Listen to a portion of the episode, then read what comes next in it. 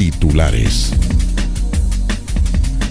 Es lunes 10 de agosto, a las 7.29 sale el sol, estamos sobre las 7 y 5.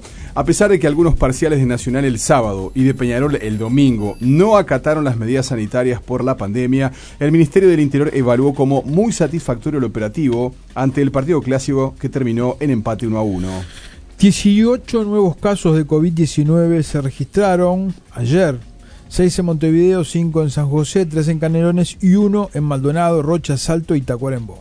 Incautaron un cargamento de marihuana en la ciudad argentina de Concordia que tendría como destino Uruguay. A propósito de incautaciones, 27 motos incautadas por la policía de Canelones en los operativos antipicadas que hubo el sábado en La Paz y en Las Piedras. Intentaron robar un cajero automático en el transcurso de una rapiña a una estación de servicio luego de meses sin que se registraran ataques contra este tipo de Los candidatos del Frente Amplio a la Intendencia de Montevideo, Carolina Cose, Álvaro Villar y Daniel Martínez, se mostraron juntos en el lanzamiento del candidato alcalde para el municipio C. La postulante multicolor para la Intendencia Capitalina, Laura Raffo, dijo que en la elección municipal se compararán modelos y no candidatos. El sector ciudadanos del Partido Colorado pidió al gobierno que contemple el presupuesto pedido por la NEP para la educación.